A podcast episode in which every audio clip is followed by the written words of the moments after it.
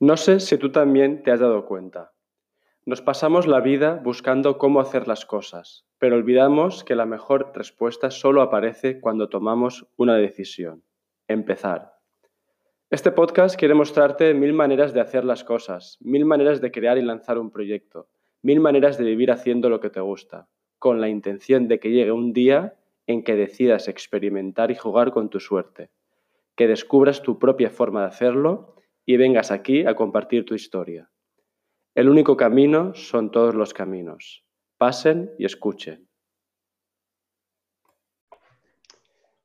Uno, uno, dos, probando, ¿me oyes? Te oigo, te oigo. Perfecto, alto y claro. Perfecto. Oye, María José, ¿cómo estás?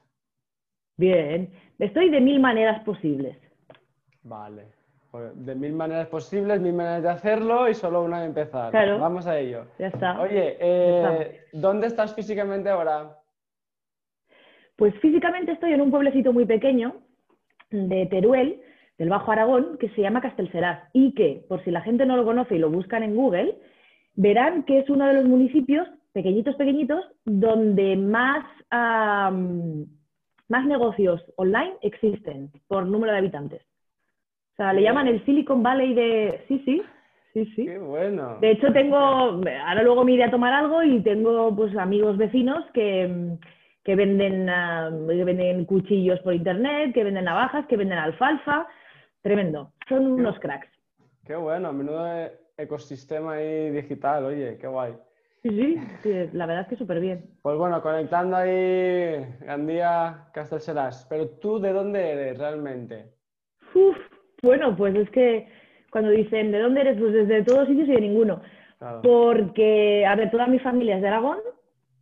Eh, yo me he criado en Benidorm, pero nací en Lugo, en Uf. Galicia. O sea que diversidad al poder. Y luego, después de haberme criado en Benidorm, pues estudié la carrera en Murcia y luego llevo viviendo en Barcelona desde hace 13 años. Vale, perfecto. Bueno, vas a contarnos, vas a contarnos muchas cosas. Oye, antes que nada, gracias, gracias por este tiempo, por este tiempo de conversación, por com- compartir tus procesos y aprendizajes. Y No, a ti por invitarme. qué bueno. Y oye, una pregunta. Si fueras un personaje histórico, ¿cuál serías? Ostras, pues mira, me gustaría ser, no sería, sino me gustaría ser, bueno, no- Clara Schumann. Es uno de los personajes que le tengo mucha admiración, porque era una super mujer Mm, y, no sé, por poner uno, podría ser, por ejemplo, bueno. Clara Schumann. Y, ¿Pero por qué? ¿Por qué hay algún motivo en especial que, que- que- que te... Porque te- me parece, me, me parece una, una super mujer de, de aquella época, porque la tía tenía un porrón de hijos, se dedicaba a hacer conciertos, iba por Europa con el piano a carga, a cuestas, am, y en su momento casi era más, más famosa y más conocida, ¿no? Que, que su propio marido, y, y la tía era una, bueno, una jabata que podía con todo. Y alguna vez que he hecho una conferencia hablando de, de mujeres compositoras y he mencionado alguna cita de Clara Schumann, ella misma decía que cómo iba a componer si ninguna mujer había compuesto hasta el momento, ¿no? Entonces es esta, esta frase que, que muchas veces me gusta poner cuando, sobre todo trato con, con adolescentes o jóvenes, para que vean la importancia de los referentes, ¿no? Cuando dicen, pero ¿por qué no hay mujeres? o ¿por qué es importante que haya mujeres eh, dirigiendo una orquesta? Pues porque tiene que haber los referentes para que luego las mujeres que están estudiando vean que eso sí que es posible, que son capaces, ¿no? Claro. Entonces esta mujer, en su momento, sin tener referentes, lo que llegó a hacer, pues si hubiera tenido referentes, hubiera sido una, una crack. Qué guay. Bueno, es verdad, siempre hay alguien que tiene que abrir camino en todos los Sí. ámbitos, ¿no? Y. y eso está, eso sí, y oye, y alguien tiene que hacerlo. Bien, eh, bueno, a lo mejor la gente se pregunta por qué te he lanzado esa cuestión, ¿no? Y, y has hablado de, de música. Cuenta un poco qué estás haciendo, a qué te dedicas profesionalmente últimamente. Pues, pues mira, yo me dedico a la, a la divulgación musical, que cuando me preguntan qué es eso, ah, hay gente que me dice que, o que piensan que es organizar conciertos, promover conciertos, no es esto. Eh, yo lo que me dedico es a llevar la musicología, yo estudié musicología, pues a llevar la musicología a todos los públicos, porque, porque creo que es muy necesario. Y además es que es muy gratificante a nivel personal y, bueno, y, que es mi pasión, ¿no? Es decir, a mí me encanta la música, sobre todo me dedico a, música clásica, y lo que quiero es que la gente se aficione. Y qué mejor manera que hablar con ellos y hablar de la música para que todo el mundo la entienda. Más que que la entienda, porque si decimos que la entienden es como que damos por sentado que no la entienden y que son ignorantes, y no es así, ¿no? Pero bueno, a veces se nos va el lenguaje, sino que mm, más que nada que la disfruten aún más, ¿vale? Porque también yo creo que las propias personas, seguro que a ti también te ha pasado, ¿no? Hablar con alguien y que te digan, no, pues si yo de música no entiendo. Y dices, bueno, pues es que la música está hecha para que todo el mundo la escuche y que todo el mundo la disfrute. Y o te gusta o no te gusta. Y, que no la misma música siempre te puede gustar igual. Claro, es verdad, es verdad que me encuentre eso, me encuentro, ¿no? Que como si fuera necesario un intermediario que nos explicara, que nos ayudara a, descodificar la música. Y claro, entonces es, es, complicado entonces mi trabajo porque estoy diciendo que no creo que haga falta, pero a la vez ahí estoy, ¿no? Haciendo este encaje. Yo creo que más que, igual, más que descifrar o, o, traducir la musicología al gran público, puede ser que lo que haga es eh, acompañar, ¿no? O dar la mano a que la gente que igual le da un poco de miedo a la clásica, se acerquen a la clásica y vean que pueden empezar a disfrutar. Y una de las cosas que me encanta cada vez que hago un curso con alumnos de adultos, por ejemplo, es que las primeras veces, pues, si comentas alguna, algún concierto de actualidad que ha habido y que ellos han podido acudir, o algún alguna ópera, pues, pues al principio no, no dicen mucho, ¿no? Pues me ha gustado, no me ha gustado, pues sí, pues no. Pero cuando llevas unos meses de curso, lo chulo es ver cómo ellos mismos van argumentando mm. el por qué les gusta y el por qué no. Y al final eso es una cuestión que es mi trabajo, es darles las herramientas para que ellos luego puedan opinar o no. Claro. Es decir, si yo, por ejemplo, les pongo tres audiciones de una misma, por ejemplo, yo qué sé, de las cuatro estaciones de Vivaldi, ¿no? Les pongo tres audiciones diferentes y le digo, mira, esta está hecha con criterios históricos y está tocada con instrumentos originales de época. Esta está hecha a lo moderno y esta está hecha pues, de una otra manera. Entonces yo les doy todas las opciones y les explico por qué se hacen de esa manera, por qué se escuchan así, qué diferencias hay. Después ellos pueden tener su criterio cuando van a un concierto y decir, pues a mí este me ha gustado por esto, por esto y por esto. Mm. Entonces eso da mucho placer, ¿no? Luego cuando ves que, son capaces de argumentar todo esto. Y claro, pues porque están aprendiendo un lenguaje, es un idioma tiene sus códigos, ¿no? Y, me ha gustado mucho esto que tú dices de acompañarles y darles la mano, porque no es tanto acercar la música a ellos como ir a por ellos, ¿no? Y, acercarlos. Es un poco tu, sí, yo, sí, porque además yo trabajo para, o sea, es un poco complicado, ¿no? Porque mi público final, o sea, la gente que acude a mis conferencias, a cursos, a formaciones, es el público final que luego va a los conciertos, pero muchas veces quien me contrata son las propias instituciones. ¿no? Entonces, mi cliente, a nivel laboral, a nivel de, empresa, ¿no? Mi cliente es, por ejemplo, el liceo, en un caso, y yo hago una conferencia para que luego la gente acuda al liceo. Entonces, eso también es una manera de acercar y de que haya un común puente que conecta las grandes instituciones, las grandes entidades, con el gran público, ¿no? Porque al final el público ve a la institución como lo que es una institución que obviamente trabajan muchísimas personas, pero muchas veces no se conoce todo este trabajo, ¿no?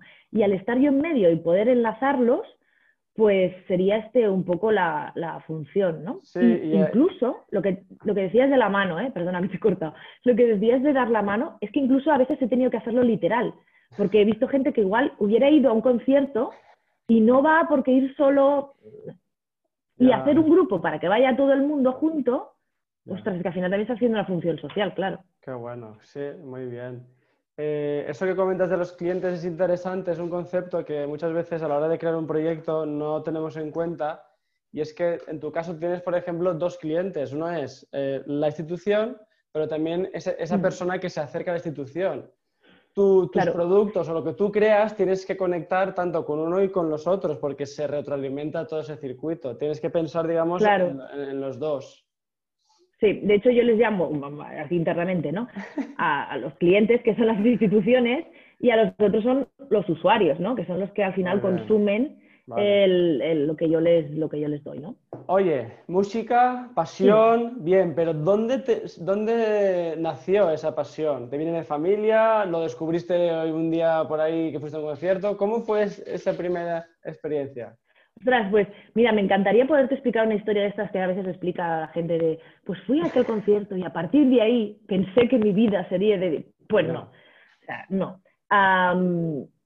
Simplemente yo cuando era pequeña, pues, mm, pues mira, mis padres muy, de manera muy, muy acertada, consideraron que la educación musical para mí, eh, o sea, la educación musical era una cosa importante y me apuntaron a música cuando vivía en Benidorm. Eh, me apuntaron a música y a ballet, pero hubo un momento que ya tuve que, que decidir y bueno, tiré por, tiré por la música. Entonces, pues claro, yo todas las experiencias que había tenido alrededor de la música para mí eran muy positivas, pues estudié en el conservatorio, poco a poco piano, luego llegué al superior y dije, ¿y ahora yo qué hago? ¿Sigo con la carrera de piano o me dedico? Y elegí musicología. Yo creo que fue una cosa como mm, de carambola, ¿eh? porque al final haces la prueba, te cogen en un sitio y te cogen Mm, un poco carambola. Pero sí que es verdad que yo digo siempre que me dedico a la música de casualidad, porque me encanta la música. Pero es que yo creo que realmente mi pasión es comunicar. Entonces, si al final me hubiera dedicado a otra cosa, bueno. posiblemente mi camino hubiera llegado a comunicar pues otra cosa. Ya, ¿no? O sea, ya, a mí ya. una de las cosas que más, que, más me, me- que más me gustan, que me apasionan es algo que a mí me fascina, podérselo explicar a otra persona y que a la otra persona también le fascine. ¿no? Es como, a mí me ha gustado una cosa, seguro- es que seguro que te va a gustar. Seguro que aparte de la música hay otras cosas que te encantan, como por ejemplo... Como por ejemplo mm, los pendientes, por ejemplo. Ah, vale, Soy una adicta a los pendientes. Pues me Vale. gusta también la, la imagen, porque dentro de tener una empresa pequeñita que tú te lo haces todo, ¿no? Pues la fotografía me encanta. La fotografía, la imagen, la, la cosa audiovisual me vuelve loca, pero de esto no tengo formación, totalmente autodidacta, ¿no?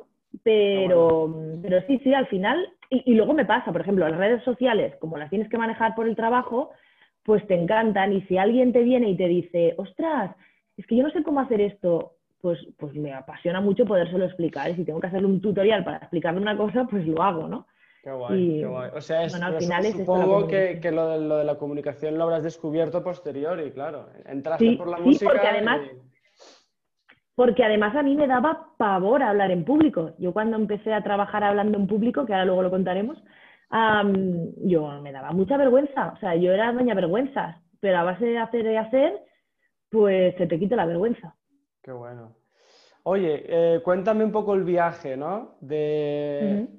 esta estudiante de musicología a, a crear tu propia empresa de divulgación musical. Supongo que por en medio habrán pasado muchas cosas.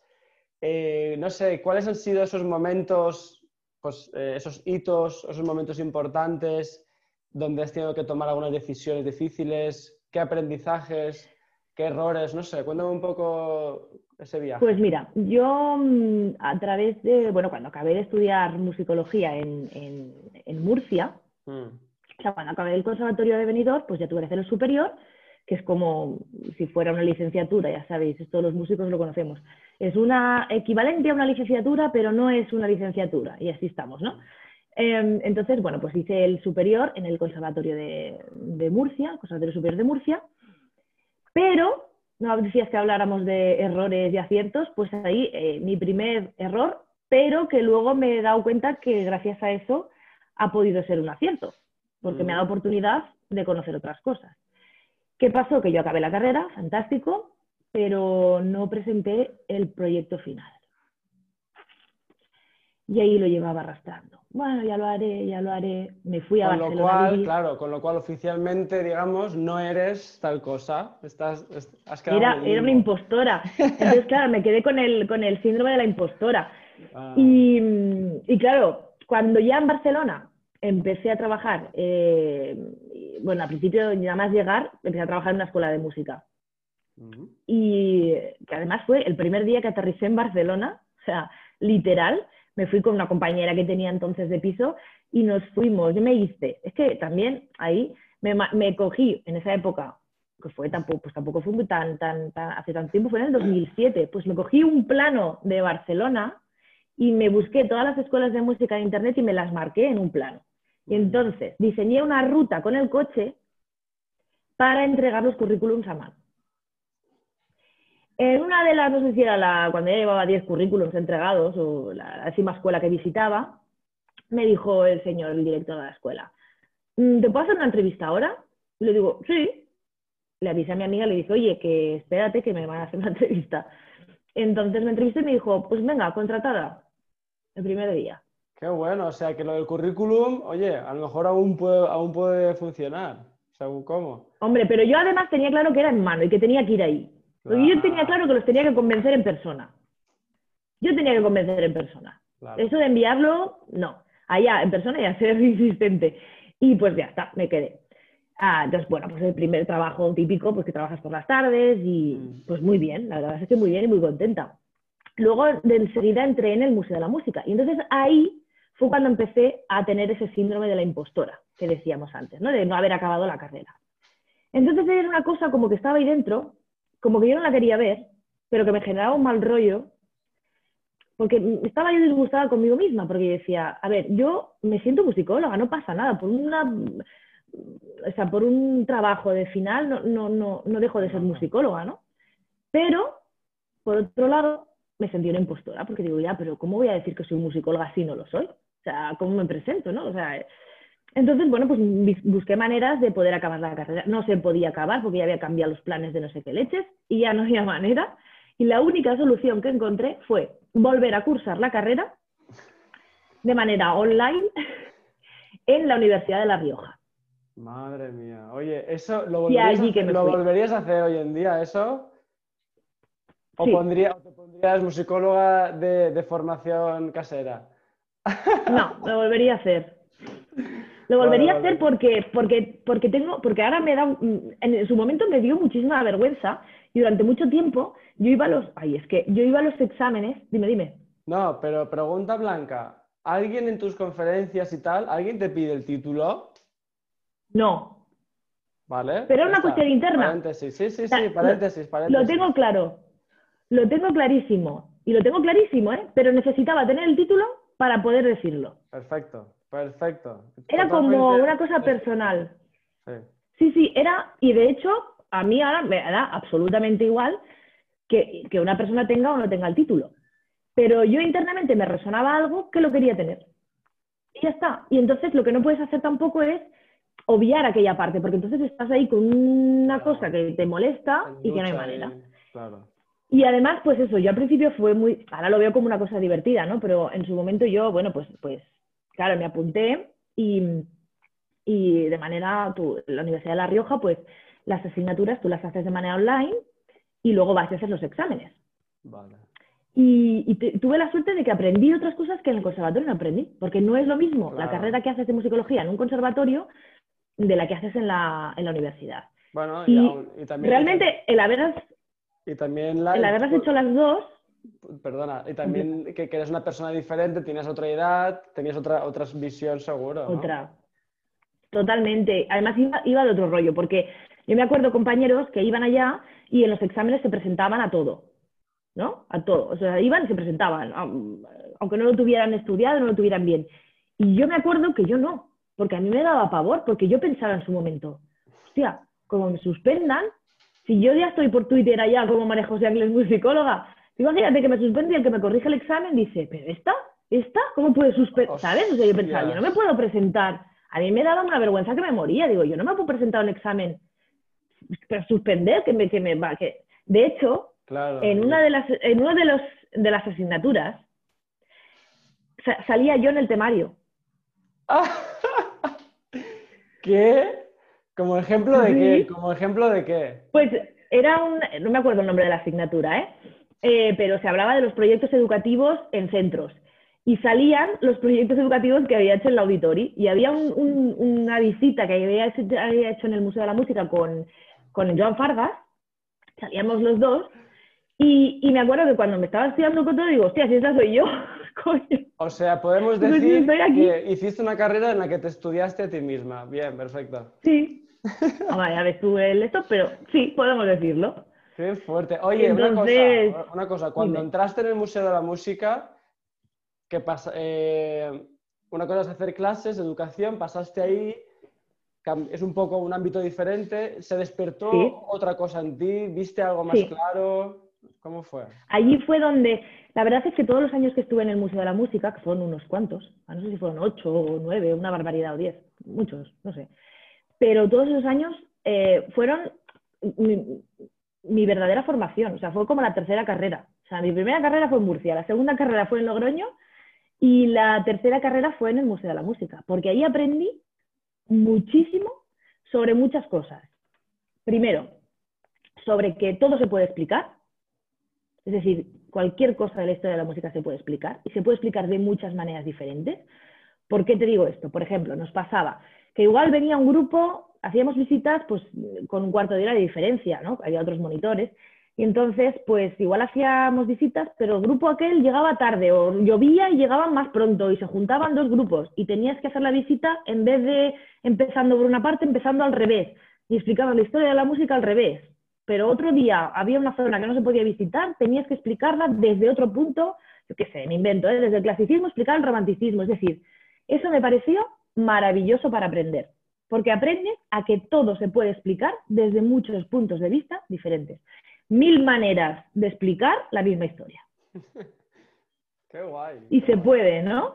Y entonces, eso me pareció, pues, como, bueno, pues, pues una formación enorme y, real, ¿no? Porque en la carrera, y pagada, al final no te dejan de dar conocimiento, no, ya. Sobre todo, bueno, no, esto, esto se queda grabado, no puedo decirlo pero sobre todo en algunos lugares. sobre todo cuando está muy centrada en, cosas que se van de la realidad, ¿no? Y entonces, al final, en la carrera te dan conocimientos y te dan herramientas, pero donde te dan formación y chicha es en, cuando trabajas en un sitio que, bueno, que te tienes que desarrollar, ¿no? Y ah, para esto me, fue fascinante y después para conocer muchísimos públicos diferentes y para ver cómo conectar con estos públicos. o sea, a mí esto el museo a mí esto, eh, para mí esto el museo fue mm, el, mejor aprendizaje que pude tener. ¿Por qué? Porque tenía desde grupos de, mm, pues de primaria, de secundaria, de infantil, niños pequeños, de 3, 4, 5 añitos. Bueno, 3 añitos no, pero 5, 4 sí. después, grupos de discapacidad, de diferentes tipos de discapacidad. Eh, grupos, mm, gente mayor, gente con Alzheimer, em, gente con problemas de drogadicción, o sea, todas las tipologías que te puedas imaginar, pues tuve la suerte de poder hacer visitas con ellos y tuve la suerte de poder aprender, porque es que es lo que te digo, fue un, momento de aprendizaje brutal y esto, ah, bueno, me ayuda muchísimo para luego desarrollar eh, toda mi carrera mm, profesional, porque, bueno, porque me apasiona, me di cuenta además de que me apasiona explicar y me apasiona conectar con las personas, mm. mucho. Qué guay. Mucho. Qué guay. Hombre, has hablado de dos cosas, ¿no? Una, esa flexibilidad eh, mental que se desarrollaba eh, cuando tenías que hmm. adaptarte a los cambios constantes y, podías explicar eso, ¿no? La, historia de la música desde diferentes puntos de vista, sin ningún problema, conectando y tal. Y luego, muy guay eso de, esa experiencia de conectar con públicos tan diferentes, tan diversos. Y, ostras, eso... De hecho, es que, de hecho, es que me apasiona eso, ¿eh?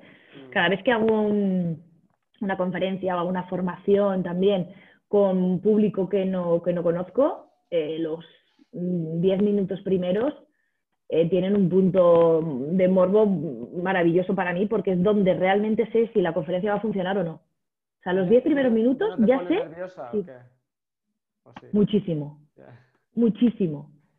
Pero sobre todo me he dado cuenta que lo que me pone más nerviosa es hacer alguna conferencia o alguna clase en un lugar que no lo he hecho nunca. O sea, es, más el espacio físico. Es, una mm. cosa... Oye, pero ¿cómo sabes, ¿cómo sabes si has conectado o no con un público? Ah, se sabe. Pues porque lo, no, no, lo sé explicar de manera... Lo intuyo, porque les veo las caras, les veo las miradas, los ojos, y sé que si tienen cierta... Ahora, lo que pasa es que ahora con mascarilla no sé cómo será esto, ¿eh? Ahí nos estamos perdiendo una parte muy importante de la conexión personal. Y eso es complicado, ¿eh? Bueno, no- nos queda la mirada, o hay que hacer mascarillas eh, tra- transparentes, ¿sabes? No, no, ya lo, estaba, ya lo estaban pidiendo porque hay muchas personas que necesitan poder leer los labios porque no, no oyen, ¿no? Y necesitan, eh, o sea, que es que estas cosas también pasarán, ¿eh? Pero sí que es verdad que lo, lo notas. No sé cómo lo notas, pero lo notas en la mirada, en la, la pose de la gente. Y cuando son, por ejemplo, grupos de, de adolescentes, que también me gustan mucho, Mm. eh, cansan más, pero me gustan mucho, de vez en cuando me gustan. Em, esto siempre pillas, al, en los 10 minutos primeros pillas, al espabilado grupo, al tímido, al que va de chulillo, al que no sé qué. Y es buenísimo porque cuando te los metes a todos en el bolsillo, ya lo tienes.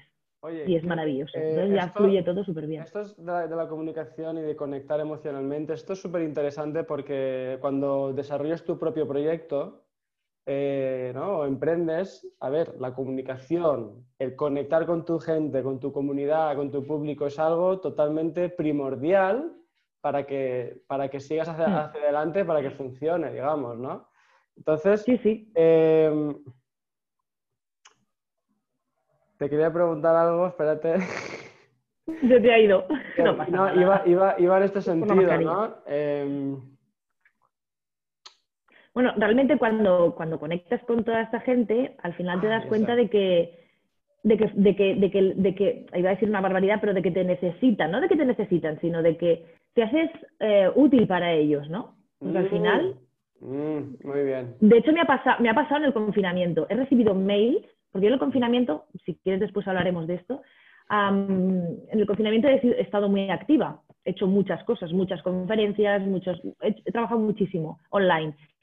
Y además, con el, em, la pega de que mis usuarios, no los clientes, sino los usuarios, generalmente son gente muy mayor que no estaban habituados a las nuevas tecnologías, ni a las conexiones de nada. Claro. ¿Y qué ha pasado? Que se han esforzado, son unos campeones, se han esforzado todos, se han bajado todas las cosas que les he dicho, han dado- le han dado clic a todos los botones que les he dicho, y ahí los he tenido. Y luego, luego he recibido mensajes de esta gente, de los usuarios, diciéndome que muchísimas gracias por no haberlos dejado solos en la cuarentena. Sí, son muy agradecidos, la verdad. Y es como, ostras, dime que ahora te has, te acordado de lo que me querías Sí, pero bueno, eh, básicamente Ah. sería eh, todo eso, es, esa habilidad, esa habilidad de conectar con la gente que has, has desarrollado tanto por tu profesión, ¿no? Y cómo, Hmm. bueno, cómo, cómo la has llevado también a la hora de generar trabajo, a la hora de relacionarte con usuarios o clientes. Esa conexión también, también crees que es importante, cómo la creas, cómo la generas. ¿Cómo sabes si un Sí. cliente está vibrando o se aburre, digamos, ¿no? Haciendo la traducción. Sí. De hecho, yo es una de las cosas que también cuando, mm, es decir, para mí son muy importantes también los clientes, las personas que trabajan en las instituciones. Es decir, yo mm, en muchas de las instituciones para las que he trabajado o empresas, que también he trabajado para empresas privadas, pues es que sigo manteniendo el contacto con ellos. Les felicito las navidades. Eh, ahora cuando he sido madre también me han felicitado. Es decir, yo sí que creo y apuesto en que mm, un cliente no deja de ser un- una institución. Yo, con, por ejemplo, con el auditori, pues no tengo una relación con el auditori, pero sí con las personas que trabajan Mm. en algunos departamentos de auditori, ¿no?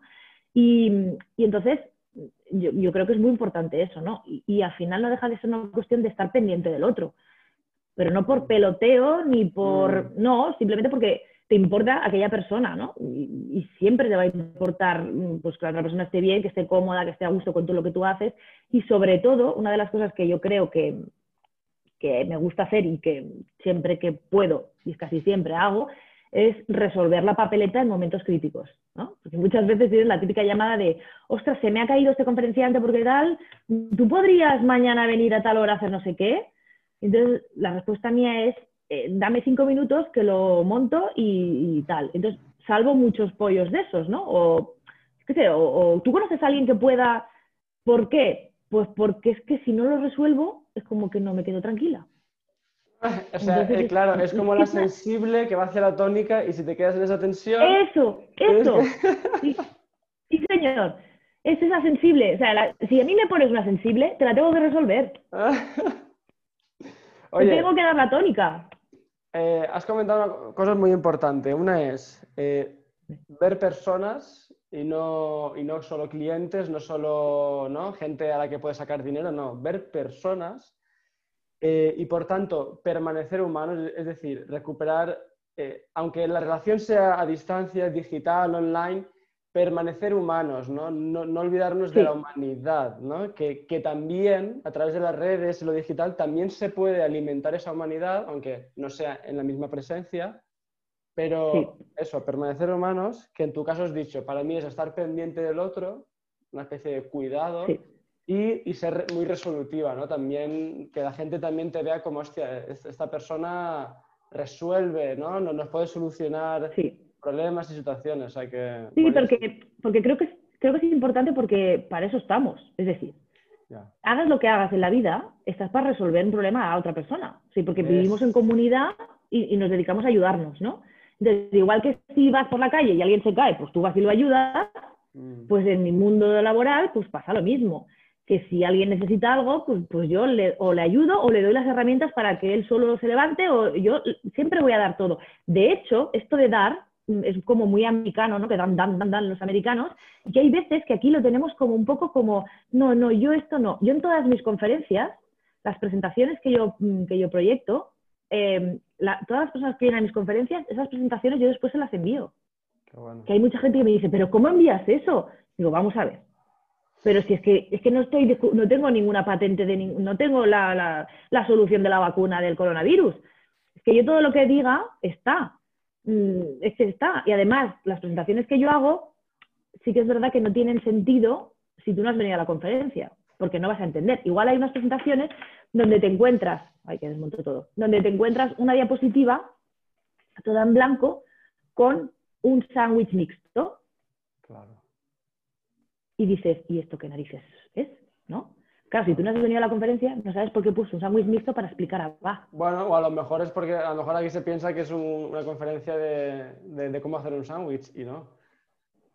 Y no. Entonces, claro, yo me he dado cuenta además de que desde que doy todo, lo que yo tengo, desde que lo doy todo el material, es que la gente es más fiel y quiere más. Entonces, a mí no me cuesta nada. ¿Por qué? Porque hay, también hay muchas personas, o puede haber personas en el sector, ¿no? Que digan, hombre, pero ¿cómo vas a dar? Yo no doy mi, material porque luego lo van a utilizar. ¿Cómo van a utilizarlo? ¿Quién lo va a utilizar? Vamos a ver. Y si lo utilizan, pues que lo utilicen. Pero si es que, ¿qué? No lo van a explicar como lo explico yo, lo explicarán a su manera. La, experiencia no será nunca la misma si lo explicas tú, que para eso eres tú, eh, digamos, la, la, y que además, el valor añadido eres tú y tu forma de hacerlo. Claro, porque además la información está en los libros. Y a mí cada vez me gusta más el buscar uh, conexiones. Por ejemplo, hay un ciclo que empezaré, momento de publicidad, hay un ciclo que empezaré la temporada, esta temporada que viene, que es en, la librería, la librería No You, que lo que hacemos es ponerle banda sonora a diferentes títulos. Ah, ya lo vi, qué guay. Y además es un, es un proyecto que a mí, por ejemplo, personalmente te lo pongo como ejemplo porque me gusta esta colaboración con otra entidad privada. Es decir, hablamos mucho de mi trabajo, por ejemplo, con instituciones. ¿no? Obviamente, los recursos que tiene un liceo, un auditorio, un palau, no es lo mismo que tiene la librería No You, ni mucho menos. Pero ¿qué pasa? Que se pueden hacer proyectos muy interesantes cuando colaboras con otras personas que tienen un proyecto privado. ¿no? Al final somos dos instituciones privadas, dos empresitas pequeñitas que colaborando podemos hacer muchísimas más cosas. Entonces, yo con el Xavi, en este confinamiento, él fue, Xavi es el, capo de la Noye ¿eh?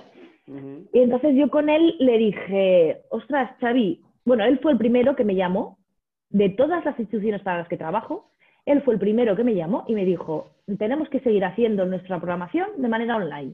Cuando todo se quedó encerrado, que no sabíamos qué narices iba a pasar, ¿no? Dijo, tenemos que seguir haciéndolo de manera online. Y yo dije, ostras, qué bien. fue como, también es verdad que fue como el momento de, ah, vale, hay futuro, hay, hay algo para hacer, ¿no? O sobre todo tener ilusión, que es lo que falta. A mí hubo un momento que me faltó la ilusión, ¿eh? En esa, mm. en esa etapa. Y entonces eh, me, volvió la ilusión y dijimos, vamos a hacerlo. Y tuvo mucho éxito. Y todo lo que él programó de manera online se dio cuenta de que tuvo mucho éxito.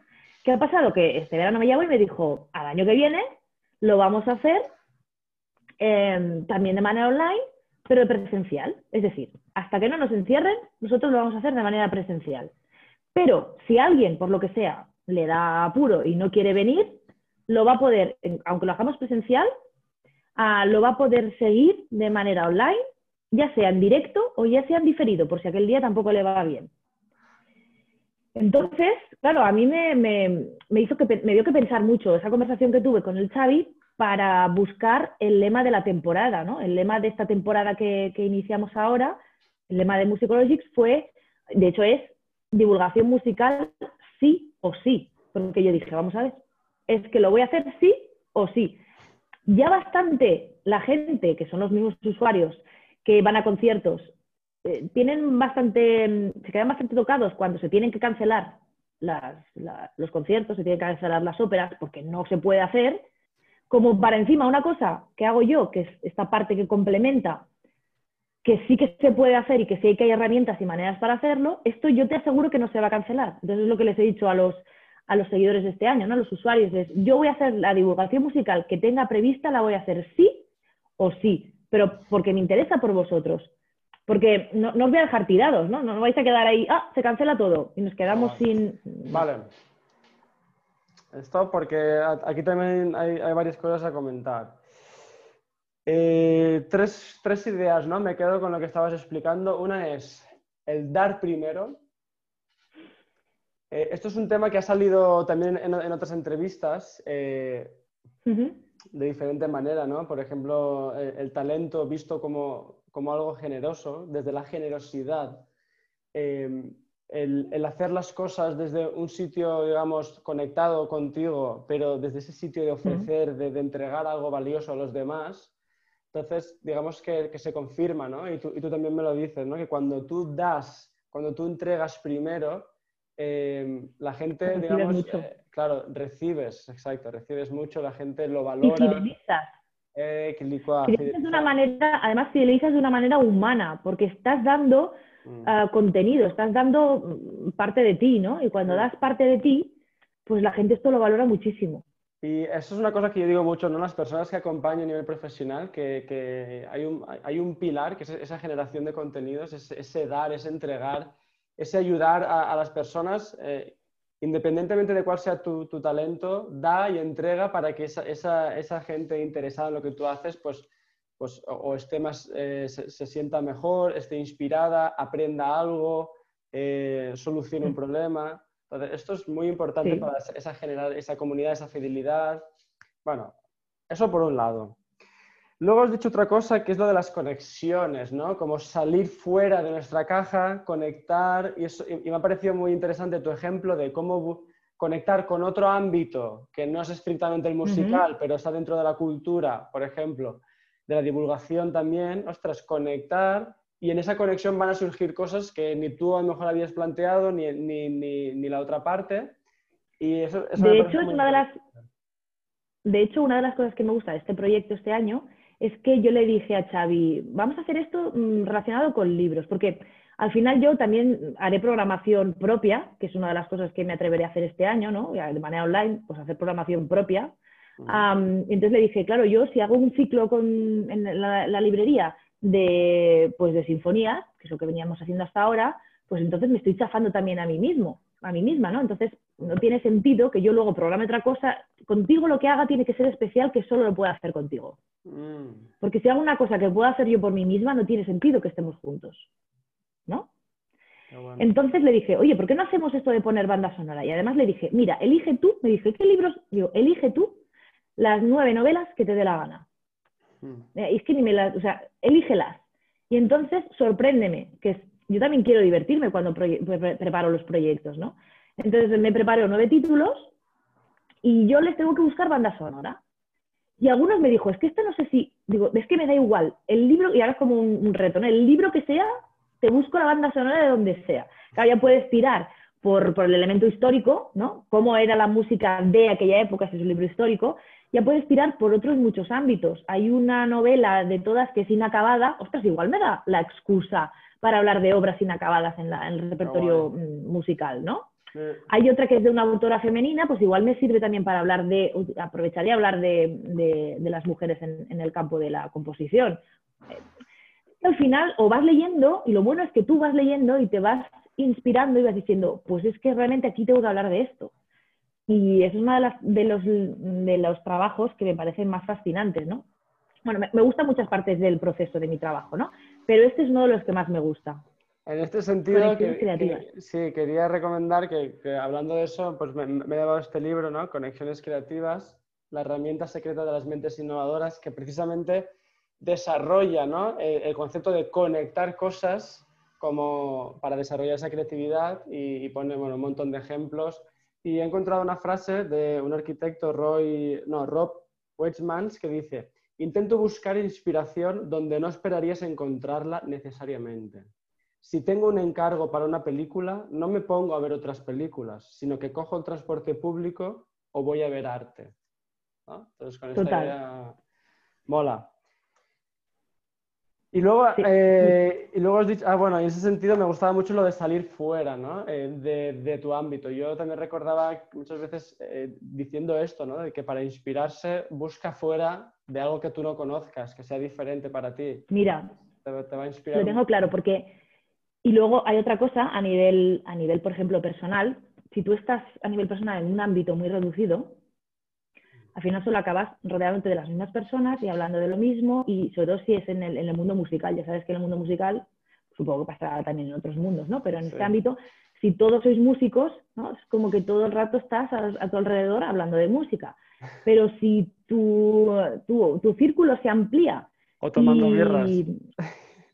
Sí, claro. Sí. entonces, si tu círculo se amplía y, hable, y hablas de otras cosas con otras gentes que no tienen nada que ver y que igual odian la música y no les gusta la ópera, pues a mí me encanta. me encanta primero porque me da el morbo de, de, que al final les guste la ópera y al final les gusta, es como una obsesión y al final lo consigo. Y luego porque aprendes otras cosas. Y también una cosa que a mí me va fantástico es a tener al lado una persona que no es del mundo musical.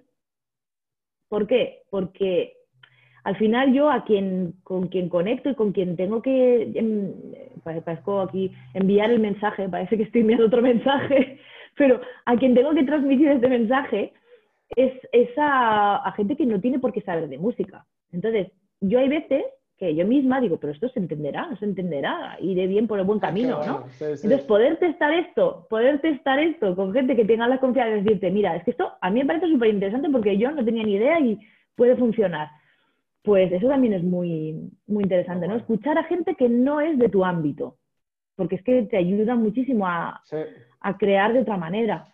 Eso es, buenísimo. Y, eh, y, la tercera cosa que has dicho, que me encanta mucho el lema, ¿no? Este de sí o sí, ahora o ahora, ¿no? Me gusta mucho, la verdad. Y eso me conecta con, con una cosa.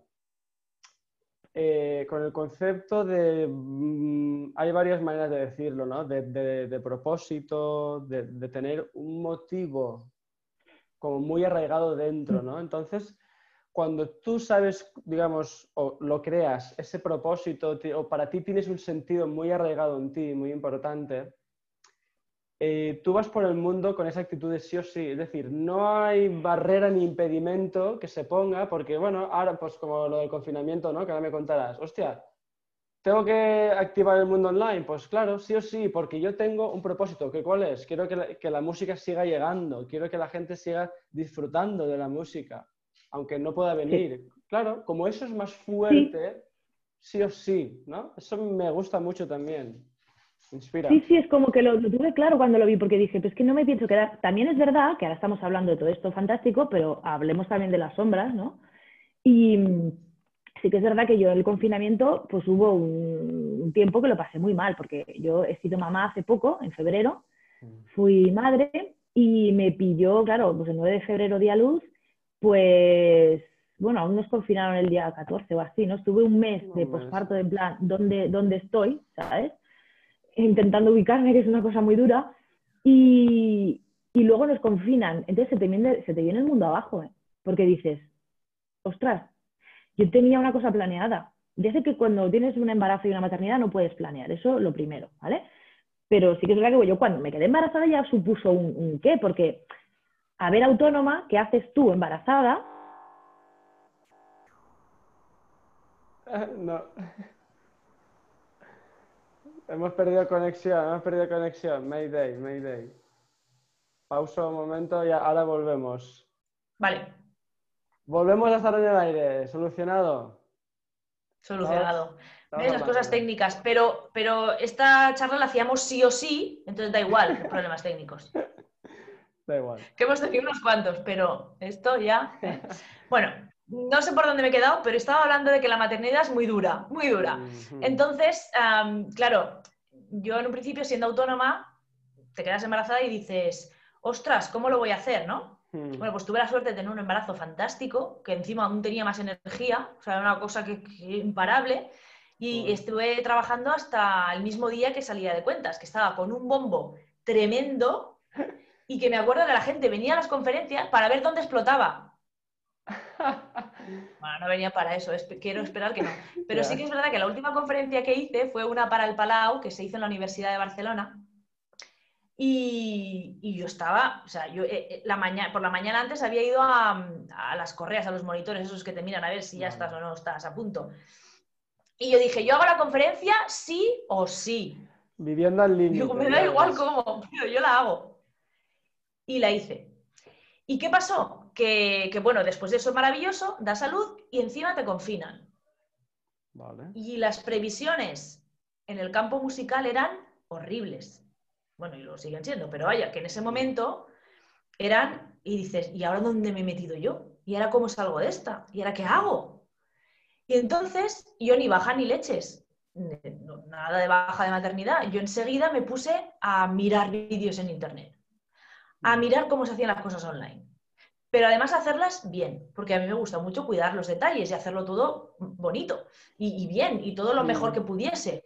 Y entonces me, buscaba, mm, eh, me buscaba, por ejemplo, vídeos, estaba todas las noches, bueno, claro, estaba sin dormir, dando el pecho y a la vez que daba el pecho muchas veces me ponía vídeos para aprovechar el tiempo, o mientras que estaba sacándome leche aprovechaba el tiempo para ver vídeos de cómo, de cómo poder hacer cosas de, online de manera bueno, lo más profesional posible dentro de los recursos. Me monté un croma verde detrás para poder proyectar las diapositivas de las que hablaba. Entonces yo me ponía en un rinconcito y aquí era la parte donde ponía la diapositiva, la diapositiva, el texto y las imágenes salían por aquí. Entonces, bueno, un montaje, pero claro, yo quería hacerlo lo más bonito posible y lo mejor posible, ¿no? Mm. Y sobre todo no dejar tirada a la gente. Y era como, o sea, tengo que hacerlo sí o sí, porque es que si no lo hago, ¿qué? Ya ves, tía. Bueno, ya ves, eso es lo que te decía antes, que tenías ese propósito de, mantener ese contacto con la gente que para ti es tan importante. Y, luego, y luego pasa otra cosa, también es una, cuestión em, egoísta, ¿eh? Porque yo estaba muy triste y muy deprimida al principio. Mm. Es, una mierda el cóctel hormonal que tienes allá. Mm. Entre el cóctel hormonal, el confinamiento, es, entonces necesitaba tener esa ilusión de que mm. podía hacerlo y de, que, y de conectarme con las personas, porque es que, bueno, yo, a mí me gusta estar conectada con las personas y no verlos y no poder hacer mi trabajo, pues, pues no me llenaba de, felicidad. Oye, perdón, perdón, acaba, acaba. No, que eso, que la ilusión también es otra de las fuerzas que te hacen hacerlo sí o sí. Propósito e ilusión, total y, luego atravesar esos momentos difíciles, claro, esas dudas y esa, ese bajón también. Tengo una, una, cuestión un poco más técnica de, claro, tú, ¿cómo te pusiste en contacto con toda tu gente? ¿Tenías, tenías las redes sociales, pero también tenías sus, sus contactos privados? Eh, no sé, ¿cómo, ¿cómo lo hiciste? Em, a ver, claro, esto al final es una, también es una batalla de, mucho tiempo y de día a día, ¿no? Mm. Yo, cada vez que hacía una conferencia o cada vez que hacía una actividad, em, también es verdad que esto es una técnica, ¿no? Das, pero recibes. Es decir, yo muchas veces decía, oye, si queréis saber más cosas, dadme vuestro email y así yo, pues os envío tal, ya los tengo Muy bien, muy bien. De hecho, perdona, paréntesis, muy bien, muy bien. Me encanta. Gracias, gracias, maestro. No, porque joder, si no tienes la lista de contactos, es un pilar esencial en tu negocio. Si no la tienes, ¿cómo vas a, poder, a poder mantener, a poder también, También te tengo que confesar una cosa. Yo soy muy de soy muy de buscarme la vida mucho. Y de buscar cosas, en mi, familia siempre dicen, si no lo encuentra ella, no lo encuentra nadie. Vale. Porque soy doña encuentra, encuentra cosas, ¿eh? Entonces, eh, eh, mira, de manera, yo en el, hace dos veranos, pues yo toda mi base de datos que tenía desapareció. Tenía 800 y pico contactos. De la noche a la mañana, desapareció. Se fue. Y entonces, no te queda más remedio que buscarte la vida como sea. Ahí es sí o sí, pero además así, sí o sí, para volverlos a tener. Ya ves. Porque si no, ¿qué haces? Adiós, te quedas sin negocio. Muy bien, por eso yo eh, siempre recuerdo que tener esa lista de contactos es el pilar, es el pilar de tu negocio, uno de los pilares. Perdona, y termino mi paréntesis, que es eso que tú hacías en presencial de ¿no? pasar una hoja o pedir los datos, es lo que hoy en día en online ¿no? haríamos a través de una página web que la gente se pueda dejar su correo electrónico para descargarse algo o lo que sea, ¿no? Mira, incluso en eso fui mejorando con la práctica, ¿vale? ¿Por qué? Porque yo al principio acababa una conferencia y tenía una hojita y un boli ¿eh? y le decía a la gente, mira, quien quiera saber algo que me apunte así su correo. Error. Primero, primer error. Se hace una cola con un boli y, una hoja. Y a veces no entiendes ni, la letra, que tienes que decir que... Segundo error, no entienden la letra. Que escriban en mayúscula. Tercer error. Tercer error. Vale. Tú tienes ese correo, les envías un correo y como tú no eres su contacto ni te han enviado ellos el correo, les entra en el correo basura. Bien, bien que digas esto, bien, bien, bien. Cuarto error, cuarto error, ah, estás perdiendo el tiempo, estás perdiendo el tiempo en ese momento que están escribiendo para poder hablar con ellos y conectar con ellos. O sea, se mm. supone que tú acabas la conferencia y en vez de hablar tú con ellos, mirarles a los ojos y decirles gracias por venir, les das un papel para que te escriban. Vale, vale, vale, vale. ¿Y esto cómo lo ha sido? ¿Cómo lo harías ahora en presencial? ¿Qué cambiarías? Ahora lo hago otra, de otra manera. Ahora lo que hago es que acaba la conferencia, les doy las gracias y aparece mi correo electrónico en la pantalla. Y les digo, haced una foto y enviadme un correo diciendo que habéis estado en esta conferencia y que queréis los materiales. Bien, bien. Con lo cual, aquí hay varios aprendizajes. Hay una llamada... ¡Eh, espera, espera! Y cinco, cinco. Con lo otro que había hecho mal, cinco. que luego tenía que irme con la lista a meter cada correo en el ordenador y enviarles yo el correo. Y no porque, oye, por cinco míos no quiera, sino porque al final estás perdiendo, eh, tienes que optimizar el tiempo. Eh, eh, muy bien, tía, muy, bien, muy bien. Porque si, si, la conferencia son 10, vale, pero como te toca una conferencia de 40, 50, tal, muerte, muerte en vida. Lo que pasa es que también, también es verdad que, mira, para hay que tener mucha paciencia, ¿vale? Mucha. Porque muchas veces recibo mails de ¿me puedes pasar los papeles? Y digo, ¿pero en qué conferencia has estado? Vale, yo creo que eso... Pero bueno, los, los domésticos enseguida. Creo, que eso todavía lo puedes optimizar más. Sí, sí, sí, sí, seguro. Mira, eh, bueno, pero has dicho varias cosas. Es decir, al final siempre hay una llamada a la acción, es decir, siempre tú invitas a la gente a que haga algo, en este caso es hacer una foto, enviarme tal, tal cosa porque a cambio os enviaré las diapositivas con las referencias y tal. ¿no? Es para, para, para, llevarlo a los conceptos eh, en el mundo online. ¿no? Entonces, cuando, por ejemplo, mm. cuando si, si, alguien quiere hacerse una web, también tiene que crear este tipo de llamadas a la acción que se llaman. ¿no? Tiene que entregar algo, algo a cambio, porque si, si, tú pides un correo electrónico, pues bueno, habrá gente que te lo da, pero también la, la gente te, tienes que darle un motivo para que te dé algo. Y si, y si, encima esa persona no te, no te, conoce en persona o no te ha visto como a ti, que sí que te ha visto, ya generas una conexión, pero si todavía es más frío el contacto, pues claro, tienes que currarte mucho más esa llamada a la acción o esa, ese material que vas a regalar a cambio, etcétera, etcétera, ¿vale? Sí, sí. Y, y, todo eso con lo que tú decías de optimizar el tiempo, porque hay tantas cosas que tenemos que hacer, ¿no? Tantos procesos, mini procesos que si no somos conscientes te lo vas cargando, cargando y realmente al final, pues, pues eso, que, que no te da tiempo, ¿no? Mira. De hecho, hay, hay muchas cosas que yo aún las hago fatal, ¿eh? Quiero decir que si yo ahora el, estamos en el camino, claro. Claro, es decir, lo que pasa es que al principio me agobié. Mira, cuando tuve que hacer hace dos años todo este cambio de imagen, cambio de marca, cambio de logo, un cambio en la, en la marca, eh, me agobié mucho por, porque quería abarcar todo y me sentía mm, mal si no conseguía todos los objetivos que me había propuesto. Uh, Hasta que me di cuenta que lo que tenía que era verlo de otra manera, es decir, objetivo conseguido, mira, una cosa nueva que tengo ya arreglada. La web la tengo antigua, no la tengo arreglada. O sea, es un desastre, pero me da igual, o sea, me da igual. Soy consciente y como soy consciente de ello, pues trabajo a través de otra manera y cuando pueda, la, la haré, pero no puedo. Entonces, si no puedo, es que no voy a es que no, no, no bastante problemas hay como para agobiarme por eso. Y, si no puedes es porque seguramente tienes mucho trabajo y oye, lo, que va lo que va a van, va van.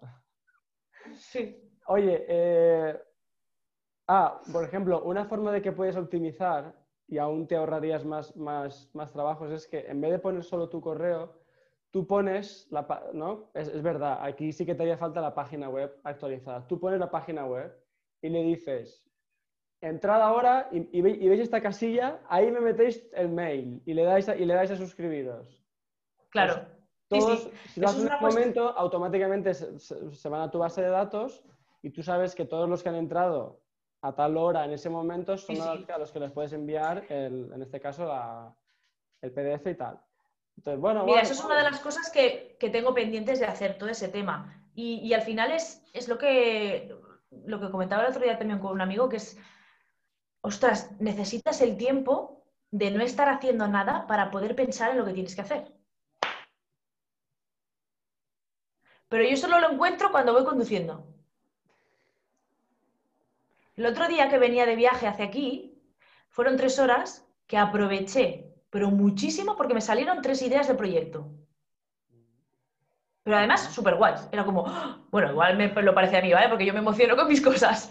Pero, ostras, es que esto es, pero ¿cómo no lo había visto antes? Pues ¿por qué no lo había visto? Porque cuando estoy sin hacer nada siempre estoy haciendo algo. Buenísimo. Esto, esto abres aquí otro tema, ¿no? Muy importante, que es necesario ese tiempo para pensar. El no hacer nada para poder pensar. Entonces, conducir no puedes mirar el móvil. No puedes mirar el móvil. Solo puedes escuchar música o puedes escuchar algún podcast, que eso es también muy interesante ¿eh? y muy productivo. Pero para, pensar realmente, o sea, para dirigir tus propios pensamientos, porque si escuchas un podcast, pues al final te conducen, ¿no? Y te vas por donde también está bien. Pero si quieres un momento de, de dirigir tus propios pensamientos al 100%, necesitas estar solo con eso, no hacer nada, quieto. Y a mí me cuesta mucho estarme quieta. Entonces, es el único momento que puedo. Pues nada, conducir, ¿no? Oye, eh, ¿cuántas cosas? ¿Hacia, dónde lo llevamos? No sé, tú mandas. Vale, pues yo, te, eh, yo, te, lío y tú me tienes que organizar luego. Vale. Eh, me gustaría que nos contaras también, a ver. Em, te he dejado sin palabras. No, no, no. Vamos a, hablar, vamos a hablar un poco de cómo has ido también viviendo tú el tema de la sostenibilidad, ¿vale? El tema del de, el dineriki, de cómo, bueno, en qué se sostiene tu proyecto, un poco tu modelo de negocio, cómo era y ahora, después del confinamiento que te has pasado al online, ¿qué planteamientos tienes de cómo hacerlo ahora? No sé si estas, estas cosas que has podido hacer online eran gratuitas o algunas también eran pagando, no sé, cuéntame el, el antes y el, presente? Pues mira, es una de las cosas que más pereza me da de mi trabajo. Me da mucha pereza. ¿El qué? El tema de la pasta. Me da mucha pereza. Mucha pereza. Y, porque no es una cosa que me apasione pensar, no es una cosa que me apasione hacer cuentas, hacer números, no me apasiona. Entonces me da bastante pereza. Pero sí que es verdad que, que yo aquí sí que diría una cosa que, yo creo que para mí también fue un cambio. ¿no? Yo he tenido como dos momentos de cambio en la, empresa. Una fue hace dos años, eh, cuando me separé, y la otra ahora en el confinamiento. Entonces, una de las cosas que yo tenía clara es que no a todo el mundo puede, o no, tu trabajo no vale igual dependiendo de con quién lo hagas o de para quién lo hagas. Vale. Visto así, dicho así, queda un poco raro, ¿no? ¿Por qué te digo esto? Y a la vez te digo que tenemos que valorarnos, valorarnos más de lo que lo hacemos. O sea, es que realmente mis años de trabajo valen mucho más de lo que yo me mm. valoro. Mm. El, síndrome del impostor aquí también lo tenemos muy mm. instaurado, ¿no? Es, y, eso que yo tengo en mi título, ¿eh? Pero aún así es como, bueno, ¿cómo voy a cobrar tanto? Y no es tanto, ¿no? Pero que muchas veces el tema de los precios o poner precio a lo que tú haces es complicado. Y yo aquí, pues al final sí es, pues al final vas buscando lo que, con lo que tú te sientes más cómodo, y supongo que para cada persona es diferente. Y yo, por ejemplo, hay veces que me llaman de, alguna institución en la cual me ofrecen un proyecto y que el precio pues igual es, muy, es bastante bajo para lo que yo normalmente cobro. Y yo hay veces que acepto consciente de ello, porque eh, mm, al final valoro otras cosas valoro qué me repercute hacer ese proyecto, si me va a dar oportunidad a abrirme puertas en otro, en otro aspecto, si a nivel personal me va a hacer aprender en un mm. ámbito que no tengo controlado y que me va, me va a ayudar a, poder desarrollar otros proyectos, por ejemplo. Y luego también a nivel personal, porque al final quien te lo pide es una persona que trabaja en una institución. ¿No? Entonces, muchas veces eh, bueno, te pueden convencer del proyecto por miles motivos, ¿no? Y también depende de para qué vayan dedicados. También es verdad que con el tiempo al principio me costaba decir que no. Yo decía que sí a todo. Porque ¿cómo vas a decir que no a trabajo? ¿No? Es como, pero no vas a decir que no a trabajo. Y llega un momento que te planteas y dices, pero es que mis horas de trabajo no valen esto. Yo hay determinados proyectos que me sabe muy mal cada vez me sabe menos mal porque ya he aprendido a gestionar eso, pero tengo que decir, mira, no, es que yo por este precio no hago esto. Una vez me llamaron de un lugar para hacer un proyecto con, eran jóvenes, no, eran adultos, unas conferencias de ópera, pero me dijeron, no, de música clásica, y me dijeron, eh, son estas conferencias, pero las tienen que hacer, o sea, pero no te podemos contratar a ti directamente porque el centro tiene un convenio con una empresa de, de Yeure, ¿cómo se dice esto en castellano? De ocio. Hmm. Y entonces, los que tienen que hacer las conferencias o las clases serán los monitores de ellos. Y yo les dije, pues lo siento, pero no. Porque entonces no va a ser mi proyecto como yo lo hago. Hmm. No, porque además no es gente formada. Yo te estoy vendiendo la formación muy, muy buena y muy alta. Mm. Porque también eso es un, error que a veces la gente se piensa. Yo a veces hago proyectos con niños pequeños. Y para trabajar con niños pequeños, no tiene. O sea, es que, cansa más y, es más difícil. Es decir, es mucho más complicado. O sea, no, tienes que saber menos.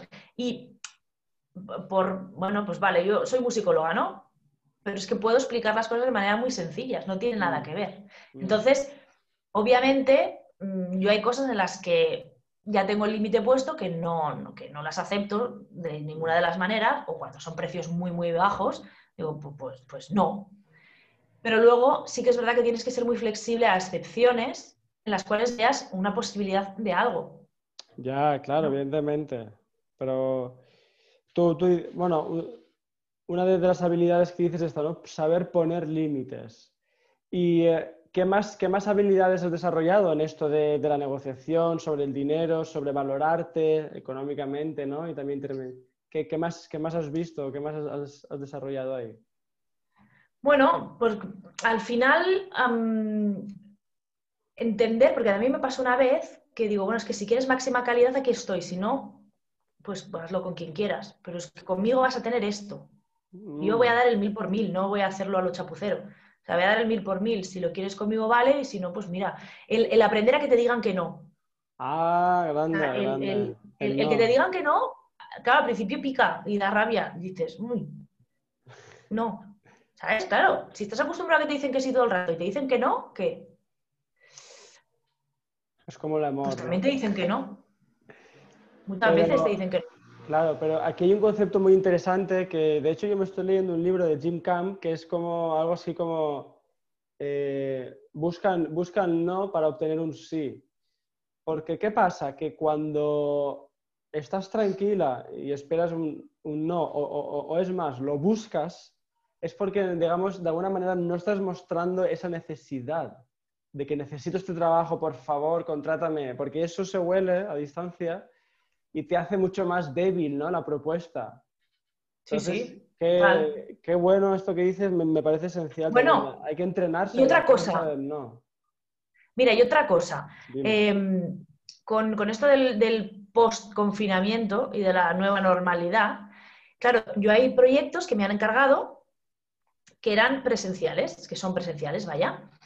Y, con la conversación que tuve con, mi amigo Xavi de la Noye y con este lema de la temporada sí o sí, claro, yo me puedo hacer responsable de que si yo organizo un curso, lo voy a hacer sí o sí, porque es totalmente gestión y organización mía. Pero ¿cómo me hago responsable yo de que una entidad me contrate para hacer unas conferencias en diferentes bibliotecas de Cataluña y que luego se cancelen? Si yo mi lema de la temporada es todo lo que yo programo, o sea, todo lo que yo digo que voy a hacer, todo lo que Musicologics va a hacer, se va a hacer sí o sí, y luego la primera de cambio no. Pues claro, eso me hizo pensar y hablé con las instituciones en concreto que me, que me contrataron y les dije, yo creo que por responsabilidad de vosotros, que sois una entidad pública, hacia los trabajadores, hacia los que nos contratáis, y mía hacia el público final, digo, tiene que haber, mm, o sea, la actividad se tiene que llevar a cabo. Además, cuando se ha demostrado ahora, que esto ha venido súper bien también, demostrarse que si no se puede hacer de manera presencial, hay alternativas de hacerlo de manera online. ¿eh? Entonces, conseguí que pusieran una cláusula en los, contratos que yo firmo, una cláusula donde decía que si la actividad por motivos mm, del COVID no se puede hacer de manera presencial, se hará en formato online. Y yo me pongo a disposición de la entidad para que si quieren hacer un directo de Instagram, si quieren hacer una videollamada de Zoom, si quieren hacer unos vídeos que yo prepare, unos tutoriales que se envíen y que se cuelguen donde sea, o un material didáctico. Es decir, a mí me da igual. Se puede hacer sí o sí. O sea, es que me da igual cómo. Me encanta. Pero, pero, pero es un compromiso tanto de la institución pública hacia los que nos dedicamos a hacer esto, como de nosotros, hacia el público, hacia el usuario. Pero fíjate, tú, has dicho una cosa, dos cosas muy, muy, muy potentes. Una es, es que eres una fucking responsable, es decir, tienes una responsabilidad y, y en vez de vivirlo como un problema, ¿no? De decir, es que si no se puede hacer, si, o si nos restringen otra vez, pues no se puede hacer. Tú, vas, tú te adelantas al futuro, digamos, y, te responsabilizas, una, del compromiso con la institución, del compromiso con tu gente, con, la, con, los usuarios, y también te responsabilizas de ti, de tu proyecto, de tu negocio. Claro, yo no puedo permitirme el lujo de que ahora me vayan cancelando cosas. Me parece brutal. Esto, que, esto es muy importante que, también quede, ¿no? De que, oye, de no conformarnos, es decir, adelantarnos, ir por delante. Pero ¿sabes, pero ¿sabes lo bonito de eso? No, pero ahora me lo dirás. ¿Eh? Ahora me lo dirás. Ah, sí, sí, te lo voy a decir. Eh, pues que yo pensé esto, lo dije, y en un principio me dio miedo decirlo. Porque yo nunca había puesto estos límites. Nunca había puesto condiciones. ¿Pero lo hiciste con miedo? No, porque estaba convencida y sabía que no estaba ni diciendo a nadie nada malo ni... ¿Y entonces qué pasó? Ah, pues vale, pues tal. Me llamó la, directora de la entidad de turno y me dijo, oye, que muchas gracias por lo que nos has dicho, nos hemos quedado alucinados, nos parece una idea súper buena. Y yo dije, hostia, pues mira. Y acabas, y sin saberlo, habrás, habrás abierto un camino ahí que ella ahora eh, o sea, brutal. Eh, muy bien, tía, muy bien. Me parece ejemplar, ejemplar. Y te voy a, Por leer, eso... una, te voy a leer una frase de aquí que, que me he reservado para esto, porque dice, cuando el viento cambia de dirección, unos construyen muros, otros construyen molinos. Pues eres, eres, una constructora de molinos, tío. Pues mira, hacer molinitos. Qué guay. Hostia, es que en serio, que me parece ejemplar eh, el, hecho de decir, puedes ver una excusa o puedes ver una oportunidad, que también es un tema que hemos hablado en, otros, en otras entrevistas, ¿no? Bueno, es que yo realmente soy, soy muy optimista, eso sí que es verdad. De hecho, em, llega un punto que el optimismo no sabes si es em, locura, ¿no? Durante mucho tiempo, yo me había creído... Inconsciencia. Durante mucho tiempo yo me había llegado a creer, como, como Clara Schumann, ¿no? Yo me había llegado a creer que, igual es que se me iba un poco la pinza, ¿no? De, tantas cosas que se me ocurrían. Pero cuando realmente te ves libre para hacer lo que te dé la gana, es, eh, sientes dos cosas al principio. Sientes vértigo, pero, oye, ¿qué más da? Para adelante. Y entonces te das cuenta de, ostras, pero ¿cómo no lo he hecho antes esto, no? Pero sí, Ah. sí, sí. Sí se puede hacer. Oye, y, y Oye, qué- y si, y si- y si no sale, no pasa nada. ¿Qué problema hay si no sale? Pues no ha salido. Y lo que has aprendido por el camino, como tú, hacer cosas online, hacer la- ¿no? Eh, subir esto, aprender aquello. ¿Qué les dirías a la gente que tiene esas dudas, ¿no? Que dice, o que ahora a lo mejor ven más la excusa que la oportunidad? ¿Qué les dirías? De decir, no, lo puedes, pas- lo, lo- lo puedes hacer online. No sé. Pues ¿sabes qué les diría? A ver, dímelo. que, que- que- que repipí, ¿eh? pues ¿sabes qué les diría? Les diría que si se ponen excusas es porque aún no están convencidos de lo que tienen que hacer.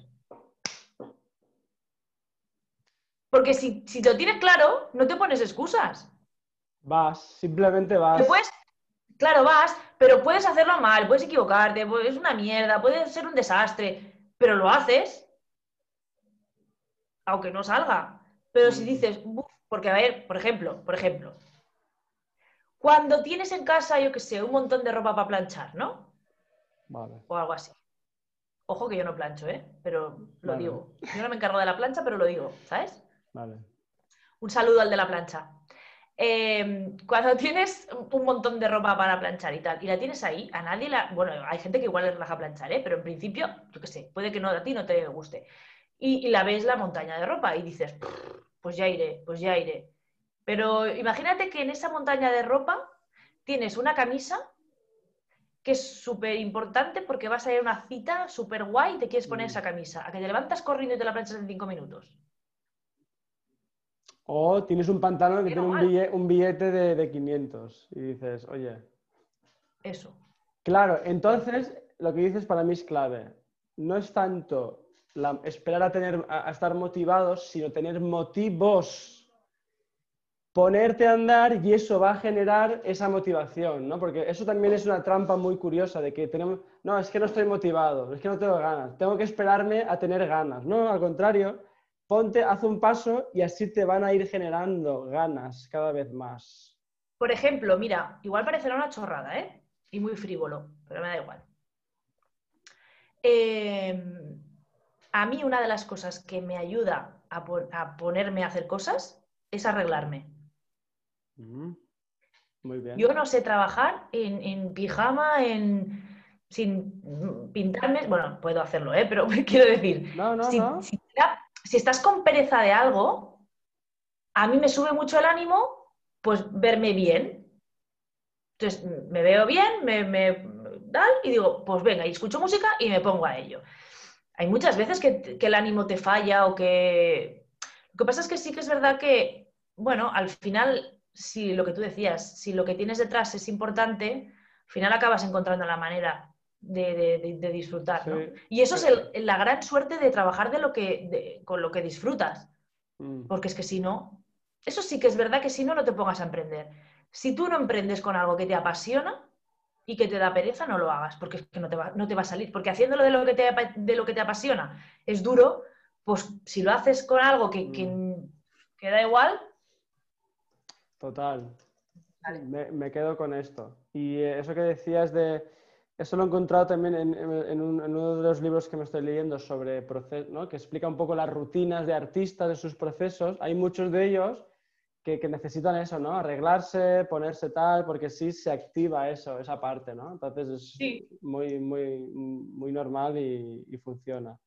Oye, y si es frívolo, es frívolo, pero os queda igual. no, es que si te funciona, oye, ¿por qué no vas a hacerlo? Eh, para, para ir acabando, cuéntame brevemente, ¿qué herramientas online estás utilizando para este viaje, para estos proyectos que estás haciendo? Pues mira, a ver, yo utilizo mucho las redes sociales, Vale, mucho, pero las estoy empezando a utilizar de otra manera, después del confinamiento. vale. Sobre todo, por ejemplo, em, Instagram, Mm, es una herramienta que a mí visualmente me parece muy atractiva y me funciona, pero nunca me había, fíjate que me daba vergüenza y nunca me había atrevido a hacer, por ejemplo, los stories que salga yo hablando. Lo probé un día y tuvo mucho éxito, o sea, había muchas visualizaciones, funcionaba muy bien y, dije, pero ¿y, por qué no? no? Y entonces pues empecé a utilizarlo más, más a menudo. Y luego he hecho una cosa que es,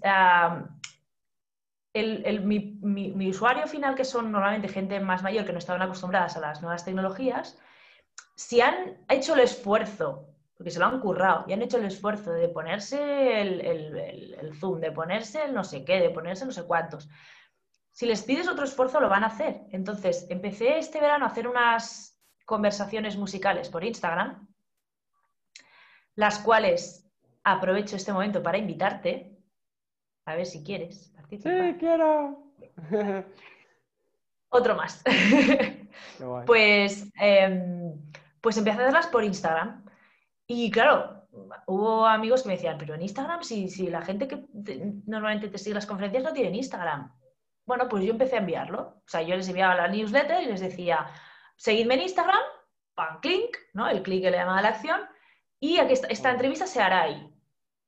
Y ah, bueno, a diferentes personalidades del mundo de la clásica, de la cual hablamos pues de lo que hay del detrás, ¿no? Pues yo que sé, he hablado, por ejemplo, con una, la Martina Ribalta que se dedica a organizar los conciertos, o toda la parte de la gestión.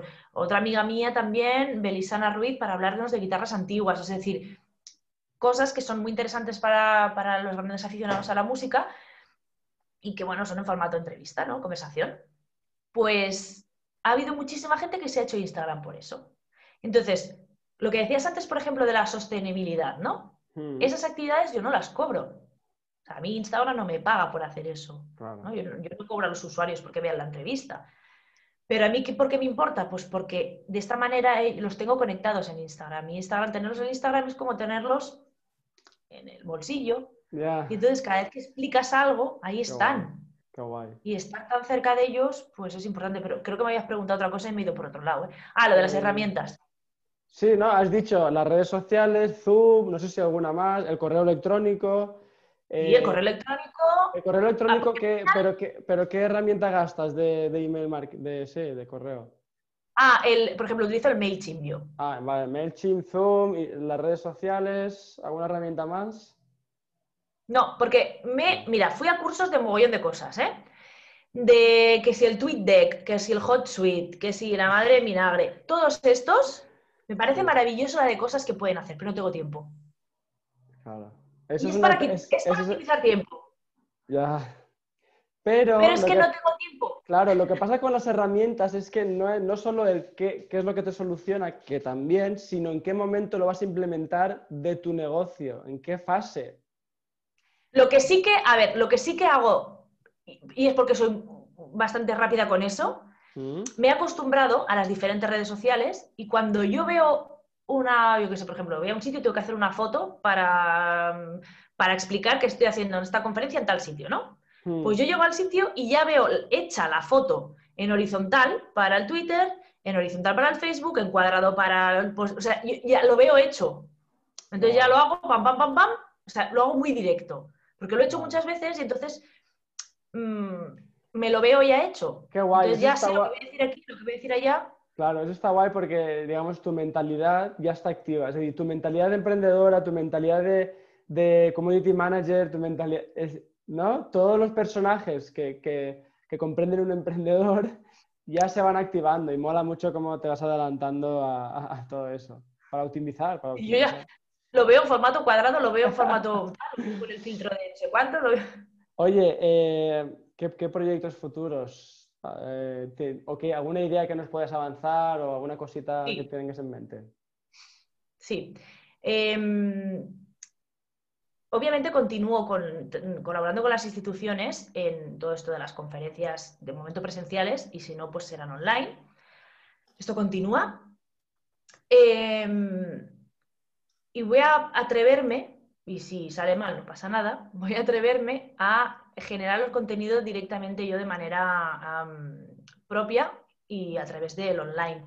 Porque también me he dado cuenta de otra cosa, y es que con esto de hacerlo de manera online, porque no queda otro remedio, llegas a, a gente que, por ejemplo, por otros motivos no pueden ir y que a veces no te lo planteas, porque tú estás sana, estás bien y te piensas que todo el mundo se puede desplazar. Pero una señora estaba encantada de que lo hiciéramos online porque estaba con la pierna rota que no podía moverse de casa y le venía de maravilla poderlo ver desde su casa.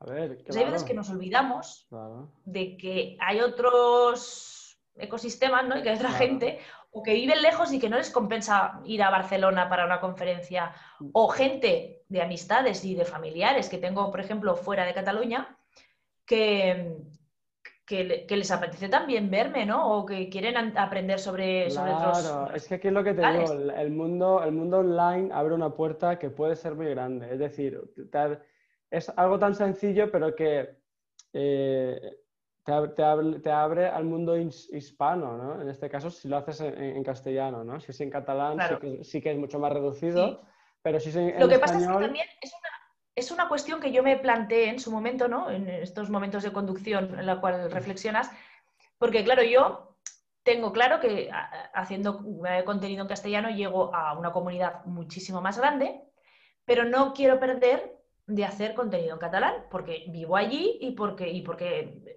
la mayoría de mi público ah, pues, pues es, lo habla y lo valora. Y lo valoran. Entonces dije, ¿cómo puedo combinarlo? Y entonces pensé que mm, seguiré haciendo contenido en catalán, pero lo que no voy a hacer es un traductor. Es decir, yo no voy a hacer, porque no creo en esto, no creo que el mismo contenido te lo voy a hacer en catalán y luego te lo voy a hacer en castellano. Me parece un poco absurdo ir haciendo lo mismo traducción porque, porque no tiene sentido. El que lo haga en catalán no lo va a hacer en castellano, ¿no? Entonces estoy perdiendo aquí una cosa. Entonces, yo lo que pensé es, bueno, contenidos generales los haré en castellano y luego contenidos específicos de la región, de, las, de las zonas, pues poderlos hacer en, catalán, ¿no? Por ejemplo, hacer una historia de la música catalana, ah, pues hacerlo en catalán, y luego hacer otra, sé, ir haciendo contenidos que no sean los mismos traducidos, como una típica página web que, ¿sabes? El típico blog que tú eh. lo pones, lo haces en catalán y luego entonces al castellano, ¿no? A ver, aquí tienes que valorar...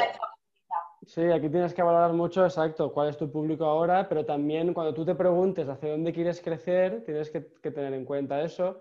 No sé si una opción a valorar sería si hay algo en catalán con subtítulos en castellano, no sé si ser una opción. Sí. Eh, al revés lo veo un poco más raro, pero bueno. sí, porque, bueno, y al, final también tengo claro otra cosa, que es que ah, la gente, lo que, la gente que me conoce va a querer escucharme en, catalán o en castellano. La que quiera seguir aprendiendo cosas y seguir compartiendo, ¿no?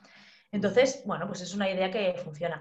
Y después otro, otro proyecto que, también tengo en marcha ah, es, ah, justo es una, cosa que me preocupa. Yo también hago, hago contenido para adultos, ¿no? Pero luego también hago contenido para adultos, pero no hago pelis porno, ¿eh? Ojo, que ya, así como... ha sonado, ha sonado. Hago conferencias para, para, adultos, pero luego también hago proyectos de música en familia. Cierto. Entonces, estos se me han cancelado de manera presencial. Y una cosa que me preocupa mucho es, porque además al, ser madre, pues me he dado cuenta que, mi hijo, claro, no, está yendo con más niños, no toca más niños, no ve más niños pequeños, ¿no? Y, compañeras mías que también han sido madres y mm. demás, pues decíamos, ostras, es que echábamos en falta el poder tocarnos el mm. poder estar en contacto, el poder, bueno, hacer música en familia como lo hacía yo antes, ¿no? Entonces, obviamente hay algunos proyectos que sí que continúan y que sí que se harán de manera puntual, pero ¿y si nos confina? Es lo que decías antes, ¿no? El avanzarse. ¿Y si nos vuelven a confinar? ¿Y si no podemos hacer, por mm. cuestiones sanitarias, este tipo de, actividades? Pues se me ocurrió un proyecto que está, iniciando, o sea, no, no, no, no, funciona aún, ¿eh? Está iniciando iba, que es el música contacto. Mm. Contacto y contacto, mm. tocar. Entonces, hacer algún proyecto de, formación, podríamos decir formación online para papis, para poder hacer ellos música en familia con sus hijos para no perder este contacto, ¿no? O sea, ayudarles a desarrollar esas habilidades, ¿no? Para que lo puedan hacer por lo menos desde casa, el desarrollar esa la musicalidad, la sensibilidad, bueno, o, esos aspectos que tú trabajes. Qué bueno. Claro. Porque ya que yo no puedo ir a la, mm. o igual no podré ir de manera in situ a hacer ese taller con los padres, pues, ostras, os explico qué es lo que estoy haciendo y lo hacéis vosotros. Claro, qué guay. Perfecto, perfectísimo. De hecho, en el confinamiento hice, me pasó una cosa también en el confinamiento y es que todo mi material, mi maleta de, de cachivachis, de hacer música en familia, pues se quedó en otro sitio. Y estaba confinada y no podía salir a comprar nada y me puse a inventarme animalitos porque hice unos talleres del Carnaval de los Animales en directo por Instagram y entonces me construí los animalitos con cosas que tenía por casa. No sé si lo tenía por ahí, pero era, por ejemplo, con, uh, pues, con unas hueveras, hacer una tortuga, con no sé qué. Entonces me hice todos los animales del Carnaval de los Animales y fui haciendo propuestas. Y luego otra cosa, que es mantener el contacto. Es decir, yo siempre creo que las redes sociales y las herramientas online se tienen que utilizar con criterio humano. Mm. Es decir, no nos tenemos que olvidar de la parte humana pero tenemos la herramienta online, ¿no? Entonces, haciendo un directo de Instagram con el taller, claro, la gente se te conecta, ¿no? El directo de Instagram y tú tienes la gente que te habla y tal, y tú les hablas, pero se me ocurrió decir, oye, acabo de hacer esta actividad, ¿por qué no, si alguien quiere que se conecte en directo, ¿sabes esto que es de compartir el directo, no? sí, sí, es verdad, claro y que nos haga, nos enseñe el instrumento que ha hecho, o sea, el animal que ha hecho y nos haga el, taller este, o sea, la, música esta, la actividad. Y se conectaron y pude conocer a gente que me estaba viendo y a la vez hicieron el taller, o sea, esa canción, delante de todo el mundo. Entonces me pareció, dije, ostras, qué chulo poder explotar esto, ¿no? Muy, guapo, muy guapo, la verdad. Eh, oye, María José. Pesada soy, ¿eh? ¿Dónde te pueden encontrar? Eh, ¿Dónde pueden saber más de ti y, esos proyectos? ¿Tu Instagram, tu web? Pues mira, en la web ya sabéis que no. En la web ya habéis visto que no. Vale. Pero redes sociales todas. Mira, por ejemplo, en Twitter tengo arroba María J. María Jangles. Vaya, escrito, leído, María Jangles o Musicologics. Por los dos lados me encontraréis. Y luego en Instagram, María Hangles, bien. Y, bueno, y a partir de ahí, pues, pues fácil. Y en Facebook también buscáis eh, Musicologics y tal. Perfecto, pues Musicologics, lo pondremos aquí eh, para, que, para que vean tu trabajo, eh, bueno, pues lo que vienes haciendo con las familias, tus conferencias, las charlas, las conversaciones que has tenido ¿no? con diferentes personajes del mundo de la, música. Seguidla, ahí, ahí queda. No nos vamos a ir sin hacer la pregunta. Y la pregunta que te dejó el otro invitado ¿Esto me da un miedo? Esto me da miedo. ¿Eres más de queso o de jamón? De queso. ¿Por qué? Ostras, porque me encanta el queso, pero todo el queso, ¿eh? O sea, cualquier tipo de queso. Joder. Pues ahí queda el queso. ¿Y em, qué pregunta le, quieres dejar a la próxima o el próximo invitado? Ostras, esto ya es más difícil esto que no. Ah. A ver, a ver, déjame que piense. Vale. Mm. Es que esto normalmente, cuando, cuando lo he visto yo, esto es que yo no soy de hacer entrevistas. Cuando lo he visto en las entrevistas estas que hacen, es que sí, queda la gente súper guay, con unas preguntas súper molonas. Y claro, cuando te toca a ti, dices, ¿y ahora qué narices pregunto? Y yo, ah, vale, pues mira, ya lo sé. Vale, vale. ¿Qué le preguntarías a tu yo del pasado sea, ¿cómo te, qué, le qué le dirías a, más que que le preguntarías, ¿qué le dirías a tu yo del pasado sabiendo lo que sabes ahora? Vale, joder, qué buena, ¿eh? Me la apunto ya para que así luego, ¿eh? No tenga que ir a buscarla. vale. Querida, gracias. No me no a ti. Gracias, gracias por, todo lo que has compartido, por tu, sobre, y sobre todo me quedo por tu ejemplo, ¿no? Por tu camino, todos los, aprendizajes que nos has compartido eh, y también con esa energía, ¿no? Esa energía de sí o sí.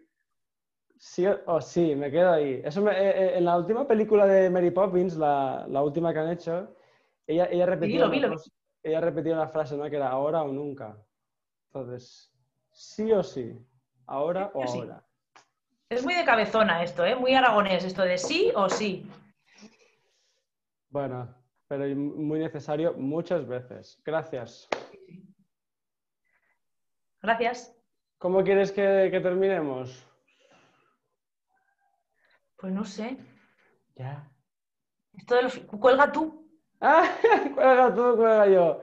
Nos vemos. Cuelga tú, cuelga tú. Mil maneras de hacer. Y una de colgar. Y una de colgar.